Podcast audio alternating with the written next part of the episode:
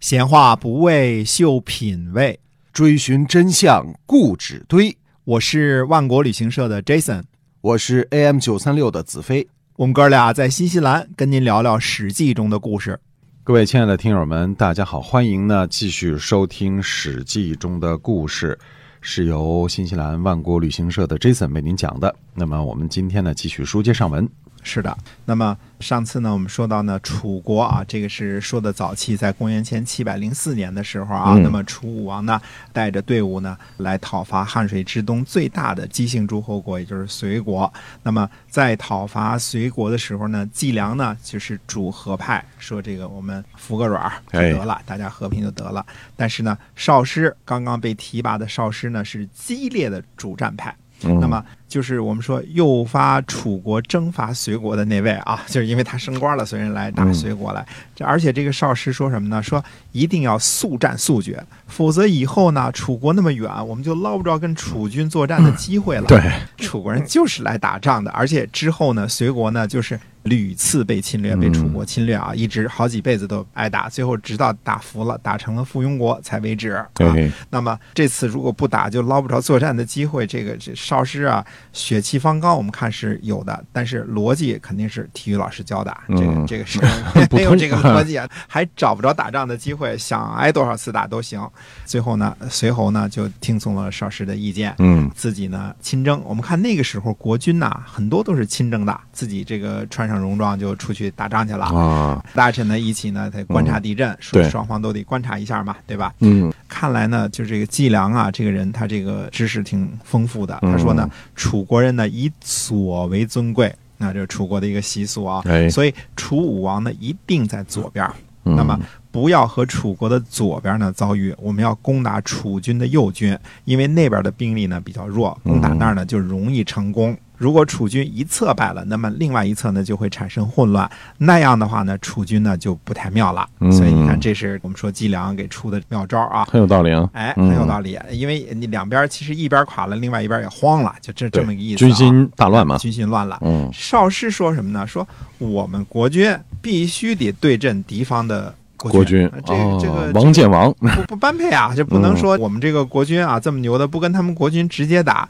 所以说呢不能听季梁的，你这是软弱的这个方法，不能这样。嗯那么我们说这个少师呢，怎么说呢？兵法也是体育老师教的，所以这就没办 法，这就整个一没辙，这叫做啊，这个战争结果呢非常的简单，嗯隋国军队呢大败，隋侯呢逃脱了，但是隋侯的这个车右少师被俘了，那么国军的战车呢也被俘了。嗯我估计是跳车逃跑的，对是因为战车和车右都被抓住了嘛。这年秋天呢，隋国和楚国呢就讲和了。本来呢，楚武王呢还不想讲和，说这么这么衰的一个国家就接着对啊。啊，哎，那最后呢，还是讲和了。为什么呢？因为大臣呢，斗伯比呢就说了，他说呢，老天呐给楚国除去了祸害，说的是少师被俘这件事儿啊，这是祸害被估除了嗯计放回去地位肯定也没了。说老天呐给这个隋国除去了祸害，现在还不能攻克隋国，于是呢，两国就结盟，楚国呢就撤兵了。嗯，所以有的时候我就说，把这个车右给逮住了呢，反倒是讲和成功了，否则还不依不饶呢。哎，把这主战派给逮了。哎，把这主战派给逮住了。那么历史上还记载说什么呢？说关于这个隋国和楚国还有一段记载啊，说周王室呢，因为隋国呢替楚国请封，而对隋国呢非常的不满。嗯啊，因为你替蛮夷来请封嘛，对吧？对那么楚国呢，认为隋国呢没有尽力，所以呢就来进攻。总而言之呢，无论原因如何啊，这个记录无同。总而言之呢，公元前七百零四年这一年呢，干了一场大仗。那么隋国呢被进攻呢，其实是必须的，因为隋国呢是楚国崛起的最大的一个障碍。楚国无论如何都必须得先降服隋国，才能对所谓的汉东的十四姬姓诸侯呢动手啊。在什么时候呢？在鲁桓公十一年，也就是说公元前七百零一年的时候，我们记着啊，这一年七百零一年的时候，这已经又过了三年了。楚国呢，他们的区辖呢，准备和两个国家结盟，这两个国家呢，一个叫二国，一个叫枕国。那么二呢，就是一二三四大写的那个二，二所以嗯二呢有这么一个姓儿啊。哎是哎啊，还有呢，就是车枕的枕，那个那个一个车那边一个就诊的诊，这一半儿枕国嗯要和这两个国家呢结盟。那么结盟这个时候呢，云国人驻扎在普枣，那么准备呢联合隋国、交国、周国和廖国一起呢讨伐楚国的军队。嗯，那么屈瑕呢就有点害怕了。我们看这儿出了好几个姓儿啊，云。我们看看这几个国家的这个位置啊，这都是所谓的汉东筑基的这个位置啊。这几个国家，隋国呢在今天湖北的随州，云国呢这个云是一个员外的员加一个耳刀啊，嗯云国呢在今天湖北的安陆，二国呢在今天湖北的广水，枕国呢在今天湖北的应城靠西，胶国一个绞丝儿一个胶啊，在今天湖北十堰北部的云县，周国呢在今天湖北的监利县东，廖国呢在今天河南的南唐靠南。总之呢，这些国家呢，无论是被盟誓的二国和这个呃枕国、云国和其他这几个国家呢，都可以列为汉水东部的这些国家啊。嗯楚国呢，从汉水西部攻打，认为这些附近的小诸侯呢，应该属于是盘中餐的这个性质。那么实际上呢，后来这些诸国呢，也确实都被楚国给消灭了。那么隋国呢，虽然没有被直接灭掉啊，到了春秋末期，伍子胥讨伐楚国的时候，楚王还跑到这个隋国去了嘛，嗯那个时候还存在，但是呢，很早就成为了楚国的附庸国了。那么这个时候呢，我们说去结盟两个小国家，结果呢，其他人呢都联合起来了。我们说主将呢稍微有点含糊，有点嗯，害怕啊。哎，这个斗连呢就进谏说了，说这个云国的军队啊驻扎在都城的郊区，肯定不会好好准备。因为什么呢？一来在这个郊区嘛，也比较容易得到都城的接应啊，嗯，而且呢，日日都在盼望着隋国等几个国家的军队到来，因为他们等于来支持了嘛。您行军呢到这个交郢这个地方，我们说交郢现在在湖北的钟祥，到这儿呢来抵御这四个国家的军队。我们的精锐部队呢，夜里呢就去偷袭云国的这个军队，他们在那儿等着援兵呢。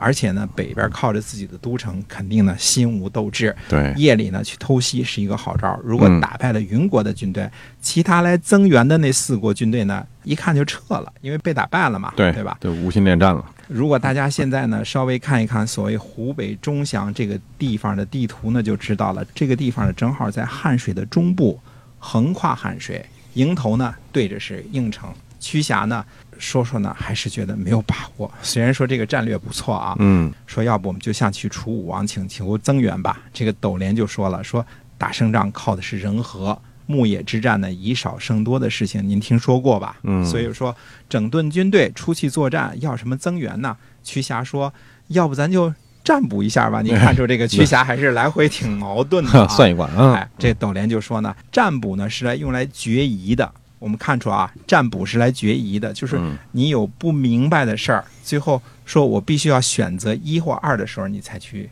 占卜呢。嗯啊、，其他的时候你是不占卜的。对，现在呢，我们没有什么疑惑，为什么要占卜呢？就不用去占卜好或坏了。嗯，结果呢，楚国的军队呢，就在普枣和云国的军队啊，终于呢就打败了这个云国的军队，而且呢和二国和郑国呢订立了盟约，返回了。所以我们说偷袭这个政策还是不错的啊，哎是 这个夜里去摸人家老巢啊，嗯，夜袭敌营，哎夜袭 敌营，哎这招还是不错的。嗯那么楚国呢，对于汉东的这个野心、领土野心，其实并没有到此为止，特别是对于隋国啊，非常的忌惮。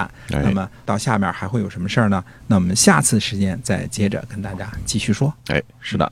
今天啊，咱们这个《史记》中的故事呢，就暂时跟您先聊到这儿啊。也希望朋友们呢，能把我们这个《史记》中的故事啊，分享给到您的朋友圈啊，让更多的人呢一起来听咱们这个《史记》中的故事。好，那么我们下期节目再见。